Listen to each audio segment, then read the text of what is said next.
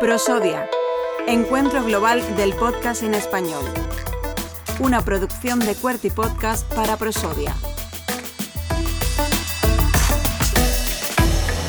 Turno ahora para recibir a uno de los participantes de Prosodia. Eh, él es Rafa Galán, académico y, también un apasionado del ámbito del audio en este encuentro global del podcast en español, como es Prosodia. Serán cita personas, eh, como es el caso de Rafa. Rafa, muy buenas. Hola, saludos a todos, encantado de estar aquí contigo. Bueno, es un placer recibirte y te damos las felicitaciones porque también recientemente pues, fuiste mm, reconocido por uno de tus últimos trabajos académicos también, así que vaya por delante el éxito eh, también en el ámbito de investigación. Muchas gracias, nada, me, llena de placer y emoción que, mi trabajo, además de, eh, de ser eh, leído, sea reconocido. O sea, para mí es lo, más de lo que yo a lo que yo podía aspirar, así que estoy muy contento. Bueno, aquí no lo, no lo ven, por supuesto, pero Rafa lleva en su camiseta un, micrófono eh, que porta eh, y es que le acompaña el audio en, su día a día. Eh, Rafa, cuéntanos, ¿qué vienes a contarnos aquí a, Prosodia? Bueno, mi, mi, trabajo de investigación pone los pies y asienta, asienta su base sobre el mundo de la radio. Y a partir de ahí comienza esa escalada de, de por qué la radio no se ha incorporado a este momento de transformación digital tan profundo que han sufrido otros medios.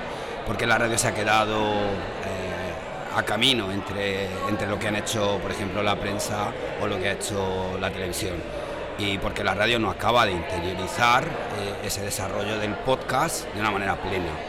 Eh, por ahí va un poco el punto de partida de mi investigación. A partir de ahí el podcast se convierte en un modelo de negocio rentable y que vuela por sí mismo, que hace negocio por sí mismo.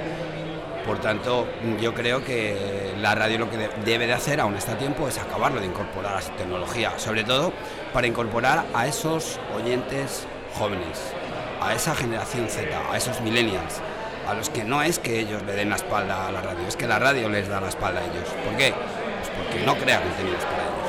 Ah, eh, apuntaban también otros compañeros del ámbito académico, eh, que por cierto, eh, gracias a vuestro trabajo se categoriza, se, enmarca, se le da un marco teórico mm, que ayuda a aportar valor, por supuesto, a todo lo que venimos desarrollando en, foros y en encuentros como, como, es el caso de Prosodia. pero ah, decían en, los últimos días que, claro, que, estos medios de comunicación o estas grandes corporaciones de, comunicación directamente tienen que apostar o deberían apostar mucho más por el podcast, porque eh, están huérfanos de, esas estructuras. Así es. Yo creo que el podcast debe ser incorporado, además es que es muy versátil, se puede incorporar, como estamos viendo aquí a la posibilidad desde el daily podcast hasta un podcast eh, branding para, o hasta un podcast corporativo. Eh, ¿Por qué la radio no acaba de incorporar este, este género? ¿Por qué, ¿Por qué las grandes emisoras de radio, que son las que construyen ese audio elaborado, son los grandes productores de, audio de calidad no utilizan este, este formato este formato para crecer y sobre todo pues para alimentarse con esa audiencia que cada vez está más envejecida, que hoy ronda los 52 años de media, que dentro de 10 años va a ser una audiencia envejecida de 62 años. Eso en la radio va a ser letal, porque deja de ser relevante y deja de tener esa importancia decisiva en la sociedad.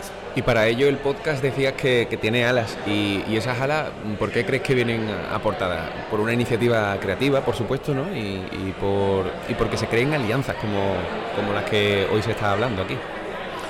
Claro que sí, el podcast eh, lo que ha hecho ha sido liberalizar el mundo de, la producción de audio. Cualquiera hoy en su casa con un simple teléfono móvil y, un poquito de ingenio con cualquiera de los programas que hay básicos de edición, construyes tu historia. Es decir, el podcast es algo, es algo muy democrático, ha democratizado el audio, eso es lo que yo, eso es lo que yo creo. Aquí se está viendo, claro que sí, aquí se está viendo. Otra cosa es rentabilizar ese audio, rentabilizar ese podcast, ese producto que tú, que tú has creado. ¿Crees que es posible? ¿Crees que es posible? Bueno, yo eso es de lo que yo voy a hablar aquí, ¿no? Pero yo voy a hablar desde el punto de vista académico, de lo que dicen los expertos. Yo transmito lo que dicen los expertos. Conmigo viene Madelón Sánchez, que ella es, eh, tiene una se dedica profesionalmente a una productora de audio y ella ella gestiona esa monetización. Acuerda, acuerdos publicitarios con podcast. Está claro que es un negocio, que es un negocio para aquellos podcasters que tienen un mínimo de, descargas o un mínimo de escuchas o un mínimo de retención, porque aquí luego hay muchas variables que influyen a la hora de, de. Eh, eh, sobre todo esa lucha por la atención. Eh, ¿Algunas de las claves que, te ha dado este prosodia ya a nivel personal, Rafa, que, has disfrutado? Cuéntanos. Bueno, pues me ha encantado ver a los cracks de, más grandes o de los más grandes que hay en España, ¿no? ahora mismo, pues desde podcaster hasta académicos. Ayer tuvimos, tuve el placer de ver a Luis Pedrero, que para mí pues, una maravilla escucharlo. Eh, un podcaster como Franizor, quizá que, le veo por aquí, bueno, es eh, pues otro, otro de los grandes con, ese guerrillero que no me perdí ayer. Eh, y bueno, a José Ignacio Solera, que he con él esta mañana, presidente de Evox, y bueno, pues eso son referentes que tenemos que, tenemos que seguir muy de cerca y aquí los he tenido. Pero aparte de esas tres figuras muy importantes que te he hecho así a golpe de, pluma, eh, eh, eh, el Congreso está lleno de gente muy interesante. Por donde te pongas hay gente que te aporta cosas, que te da datos, que se dedica a hacer podcast de los más extraños que te puedas imaginar. Es decir, esto está creciendo, está creciendo y, yo le veo todavía mucho, mucho crecimiento. Rafa Galán, desde la Universidad de Salamanca, compañero, muchísimas gracias por estar en esta edición. Para nosotros también es un placer y tú también eres un crack, ¿eh? así que un placer. Muchas gracias por, eh, por, darme esta oportunidad y muchas gracias a Prosodia por haberme invitado y haberme hecho feliz durante estos dos días. Gracias.